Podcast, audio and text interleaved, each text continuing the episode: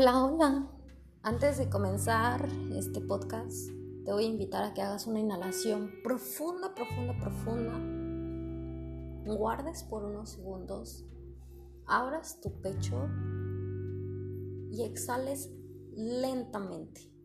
Esto es Soul and Sex y yo soy Gemali Rodríguez, terapeuta tántrica. En este podcast estaré hablando de planta medicinal, de sexo tántrico, relaciones, emociones, religión y algunos tips que a mí me han ayudado. Todo esto desde mi perspectiva, desde mi yo consciente y a veces no tan consciente.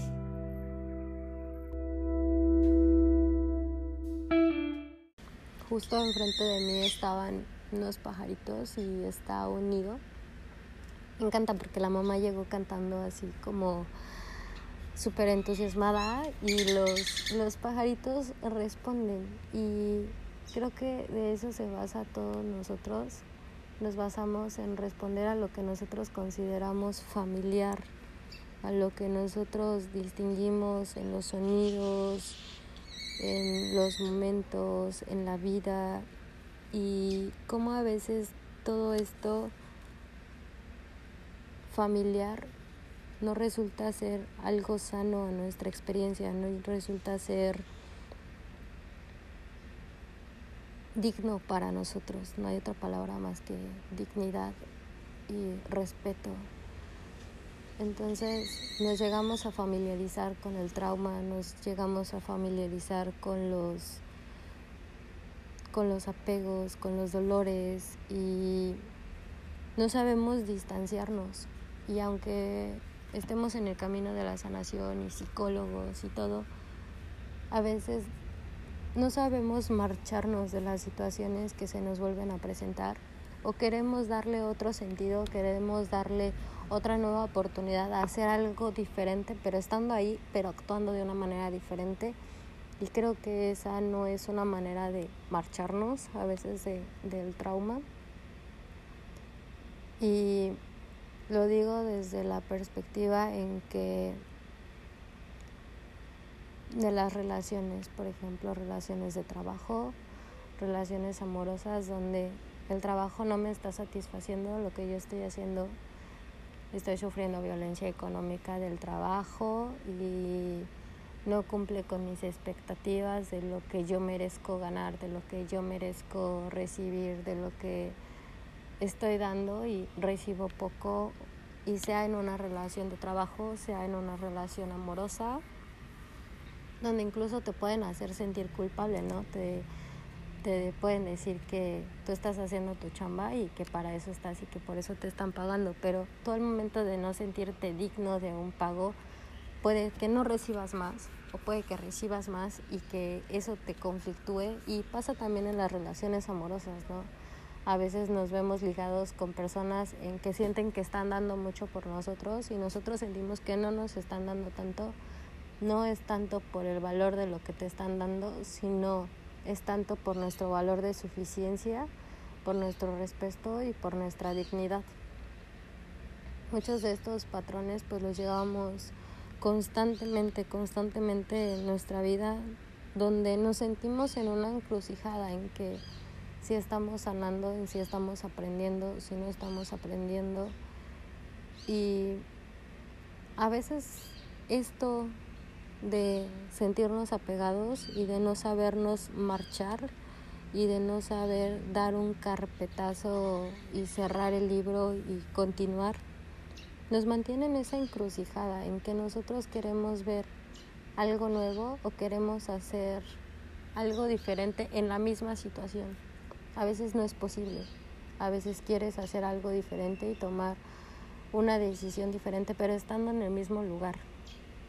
Estando en una relación, a lo mejor ya no respondes bajo algunos estímulos que la persona está haciendo y te mantienes en calma, pero sigues con la decisión de estar ahí. O en el trabajo. O en, con tus amistades. Entonces, a veces no sabemos irnos, a veces no sabemos marcharnos de, esa situación y nos vemos tan familiarizados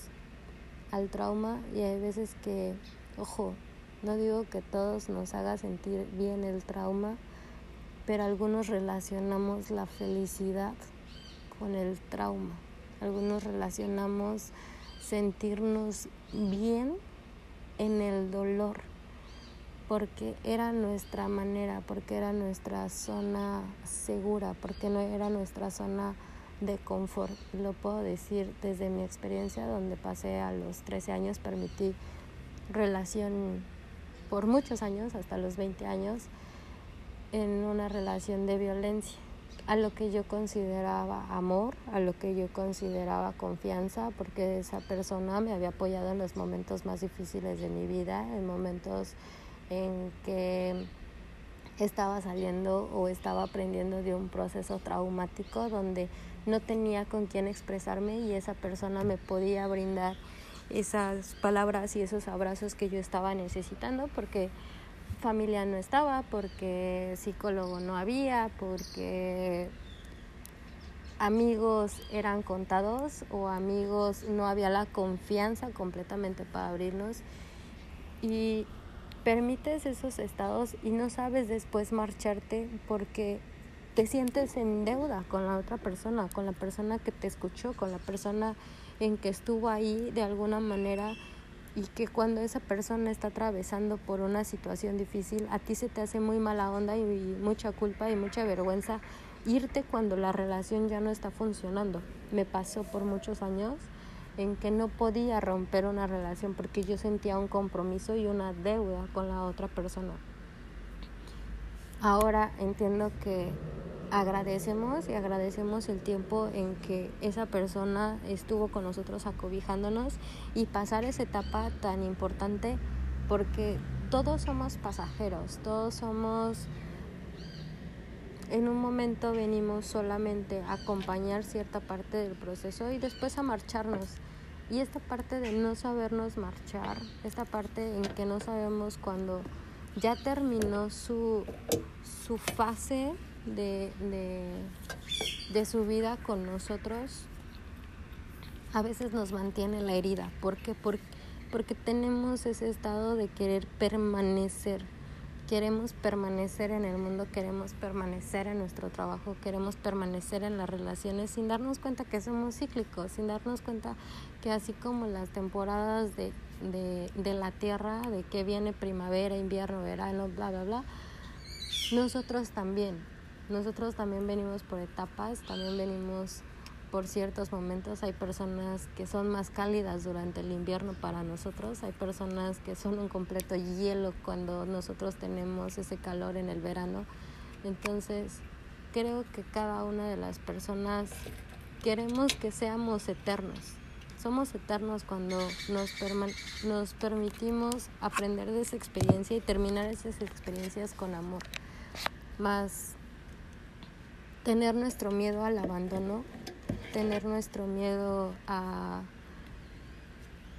a ser rechazados, a darnos nuestro lugar, a no sabernos ir, a sentirnos en esa encrucijada donde podemos ver miles de direcciones y podemos ver tantas energías donde podemos abrirnos a nuevas experiencias y a nuevos caminos de luz pero lo familiar nos relaciona otra vez y nos hace volver de una o de otra o de otra manera.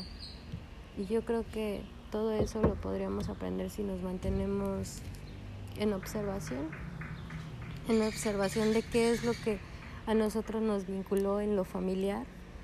hacer una lista, hacer toda esa chamba que nos va a doler romper con lo familiar porque a veces tenemos que romper con lo familiar desde nuestra propia familia, desde esos años de patrones y de cultura que llevábamos y observarlo. Hay veces que no podemos observarlo hasta que de plano salimos de ahí y salimos corriendo, entonces nos permitimos darnos un respiro Y cuando nos permitimos darnos ese respiro, podemos ver la experiencia desde lo lejos y darnos cuenta que no estaba siendo sano para nosotros, que nosotros habíamos puesto en un pedestal a una persona, que nos habíamos puesto nosotros en un pedestal, que nosotros estábamos viendo esa parte en que no nos sentíamos suficientes, donde nos estaba dando miedo el abandono, donde nos estaba atando el trauma y donde el trauma muchas veces nos estaba haciendo feliz. Ojo, no digo que el trauma te haga feliz, pero cuando nosotros lo relacionamos con lo familiar, entonces nos entramos en una zona de confort en que ese era nuestro espacio seguro, en que ese era nuestra, nuestra dimensión completamente y que salirnos de eso nos va a hacer sentirnos incómodos porque no lo conocemos. Nos da miedo la incertidumbre de saber a dónde llegan todos esos múltiples caminos y si esas personas desaparecen de nuestra vida. Lo digo porque pasé por muchos años por el estado de violencia y de alguna manera eh, decidí romper relación enorme de 10 años donde me sentía en compromiso por tener una familia con esa persona y donde no comprendes qué era lo que te estaba uniendo y vuelves a repetir esa experiencia y la vuelves a repetir. Y hay un momento en que solamente puedes decidir cerrar por completo todo ese capítulo, liberarte y causa angustia cuando no te das cuenta, cuando otras personas incluso te pueden decir que eres medio narcisista, porque es la, la, la famosa palabra yo creo que de los últimos tiempos que somos narcisistas que son narcisistas por no darnos cuenta.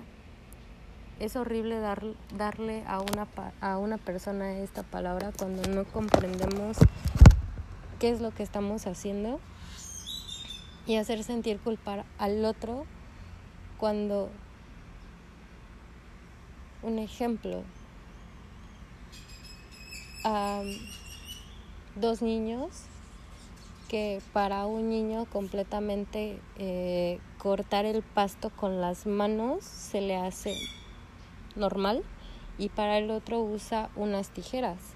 Muchas veces el que está cortando el pasto con las manos se va a encontrar con las hormigas y le van a picar, se va a encontrar con una araña y le va a picar. Y el niño que sabe cortar el pasto con las tijeras le va a decir que es un narcisista, que es adicto al dolor. Le puede enseñar a usar las tijeras, pero muchas veces no sabemos cómo hacerlo, no sabemos cómo decirle, nosotros tenemos esta herramienta y con esto lo estamos haciendo. Y a veces se damos las herramientas que nosotros tenemos para aprender a cortar el pasto, para no llenarnos de hormigas, para que no encontrarnos con las arañas, pero no nos relacionamos todavía bien con la herramienta, entonces como lo familiar y lo más rápido y más práctico para nosotros es hacerlo con la mano y lo digo por mi experiencia porque siempre soy eh, más de, de, de hacer las cosas manualmente que usar las herramientas que tengo. Así a veces pasa. Podemos dar las herramientas a otra persona para facilitarle la vida, mas sin en cambio no podemos agarrar la mano de la otra persona con las tijeras y ayudarle a cortar, porque entonces nosotros vamos a tener el doble de chamba y vamos a tener el doble de trabajo y todavía nuestro trabajo va a quedar eh, va a quedar olvidado, va a quedar mal cortado, va a quedar mal hecho, nos vamos a olvidar de hacer nuestro trabajo por estar apoyando a la otra persona que haga su trabajo. Y eso es en que nosotros podemos brindar las herramientas y enseñar qué herramientas pueden servirle a la otra persona, más sin en cambio esa persona va a elegir si las quiere usar o no las quiere usar. Y muchos llevamos esa, esa batuta de héroes o de sanadores o de miles de cosas donde nosotros queremos que la otra persona aprenda bajo nuestra propia experiencia o bajarle el chingadazo, por así decirlo, no podemos evitar los chingadazos de otra persona, ni siquiera de nuestros hijos, ni de nuestros padres, ni de nuestros hermanos, ni de nuestros amigos. Dicen que nadie experimenta en cabeza ajena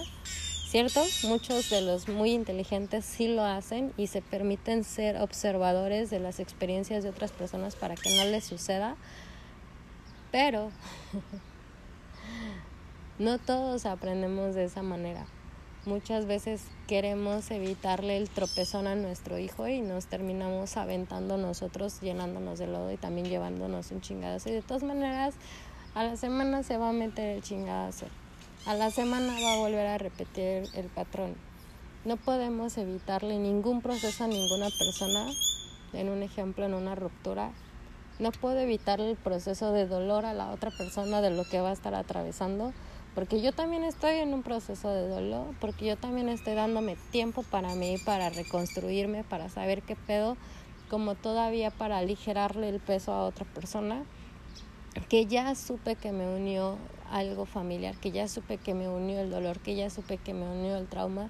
y quiero estar ahí porque me pongo esa batuta de ser el héroe y de ser el sanador y de ser el amante y de ser el cómplice y el amigo y la familia y ahí tengo que estar, entonces tengo que dar todo en mi trabajo porque no pueden sacar la chamba sin mí. Entonces tengo que dar todo en la relación porque la relación no funciona si yo no estoy ahí. Entonces mi papá no funciona porque mi papá no funciona porque yo soy el pilar de su luz en la casa. Entonces hay que quitarnos muchas capitas, hay que quitarnos muchas ideas de lo que nosotros somos, de lo que nosotros creemos, aceptar nuestro proceso, saber marcharnos, estar dentro de la encrucijada, ver todos los caminos incluso dentro de esos caminos, si se volvió a repetir nuestro patrón, ok, se volvió a repetir ese patrón, estoy repitiendo, estoy viendo, estoy observando y simplemente quedarnos quietos, quedarnos en calma. Me acaba de pasar esta, esta semana en que me vi en un estado donde por un momento fui privada de, mi libertad, por un momento tenía y temía de mi vida porque había estado bajo situaciones de violencia en, en en el pasado donde incluso me habían mandado al hospital, donde quería que la otra persona sanara y que no se sintiera sola. Y donde nunca, nunca, nunca, nunca, nunca he puesto en duda que alguien que parece estar en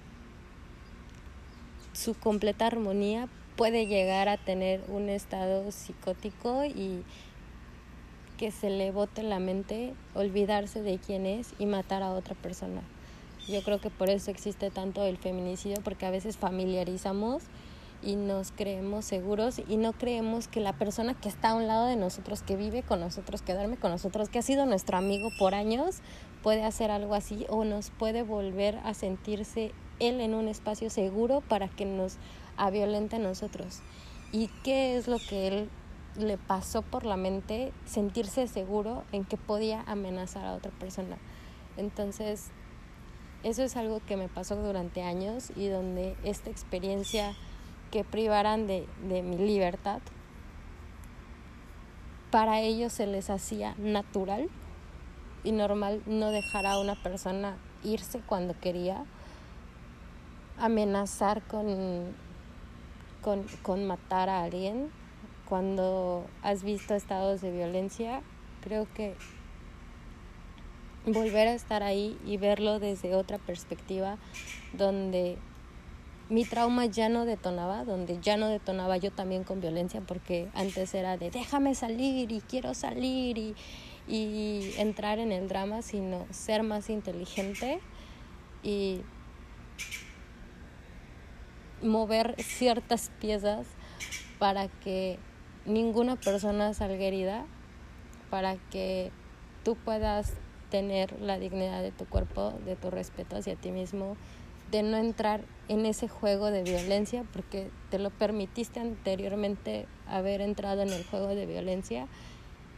Y a veces es bueno entrar en ese estado de violencia porque te das cuenta qué satisfacción a veces te da y cuando te das cuenta y el plano no resuena contigo, puedes cambiar ese estado, puedes cambiar ese estado en esa relación, en ese trabajo, en esa vida. Entonces, es muy difícil para muchos y yo les mando muchísimo amor a los que están en un proceso de psicólogo o de proceso de sanación, en el proceso que se encuentren o que de plano no estén buscando ayuda, pues les mando muchísimo más amor porque si te estás dando cuenta que tienes un patrón y que ha sido repetitivo y que la neta cuesta un pedote levantarse y hablar con una persona que te escuche y que te escuche durante una hora y se te va a hacer una pérdida de tiempo durante un año, pero te vas a dar cuenta de que vale la pena o de que eso que te gastas en otras cosas y en pendejadas a lo mejor en estar buscando el amor con otras personas o en estar buscando el amor en el alcohol o estar buscando evadirte, eh, drogándote y durmiéndote por miles de horas, invertir ese tiempo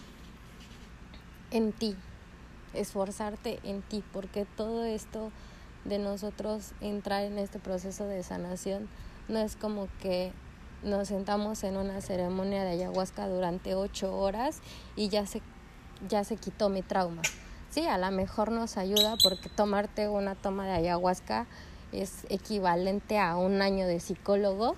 más sin en cambio siguen siendo, siguen habiendo patrones en nuestra vida que nos va a seguir uniendo a eso. Una planta medicinal no te va a dar la sanación y no te va a dar la comprensión psicológica en lo que tu mente hizo muchos símbolos para seguirte atando a eso, ¿no? Y lo lo he visto lo siento mucho porque ha sido completamente mi espejo ver a otras personas que estaban en el mismo rollo que yo, que en la sanación con las plantas medicinales y que seguían consumiendo y consumiendo y consumiendo. Ahora las plantas medicinales, así lo relaciono, medicina, no todo el tiempo estamos enfermos, no todo el tiempo necesitamos shiftearnos algo de, de nosotros, también nos está uniendo un trauma y yo veía que era mucho mi trauma del dolor porque estas plantas no son fáciles tomártelas, no es fácil agarrar y sentarte en una ceremonia de ayahuasca y estar vomitando durante dos horas. No mames, también te tiene que gustar un poquito el dolor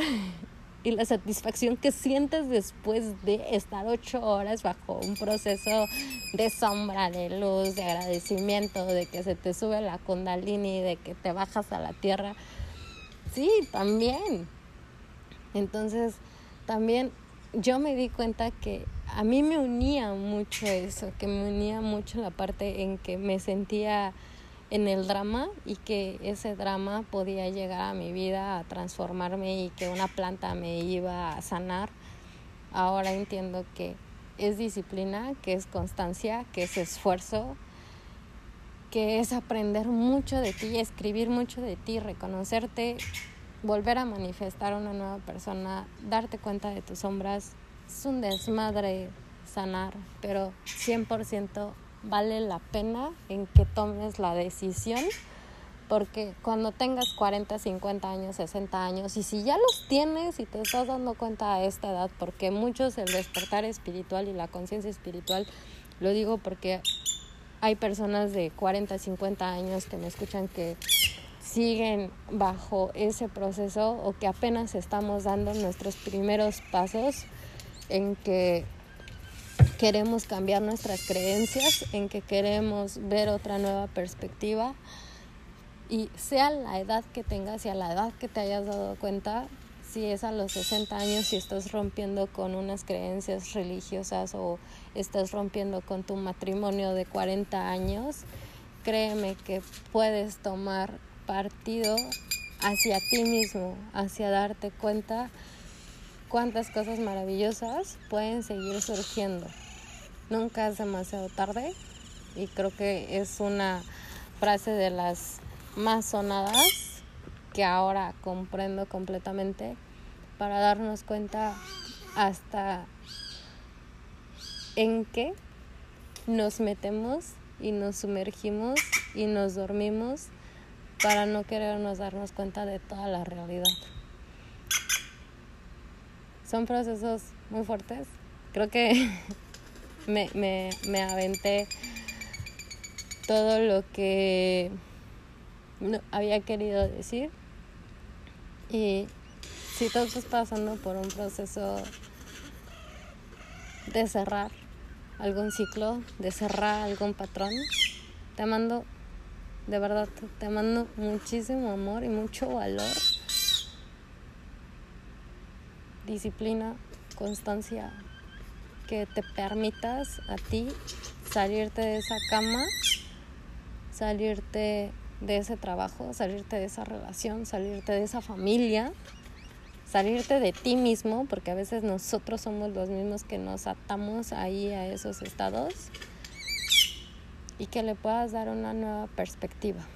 Yo gracias a Dios pude salir de esa casa,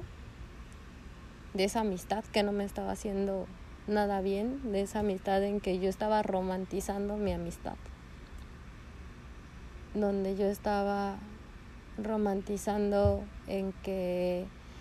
las personas están siempre para apoyarse, donde las personas se vuelven nuestra familia. Y sí, hay muchas personas que se vuelven nuestra familia, pero si nuestra idea de la familia era ese estado tóxico, entonces hay que volver a reconfigurarnos para nosotros que es la familia. Y esa es una parte muy importante. Yo consideraba familiar a esos estados. Entonces, hay que hacernos muchas preguntas de todo lo que hacemos, de todo lo que hacemos día con día, sea por llegar a otro estado de conciencia o sea por querer permanecer en el mismo lugar donde no estoy siendo respetado ni digno.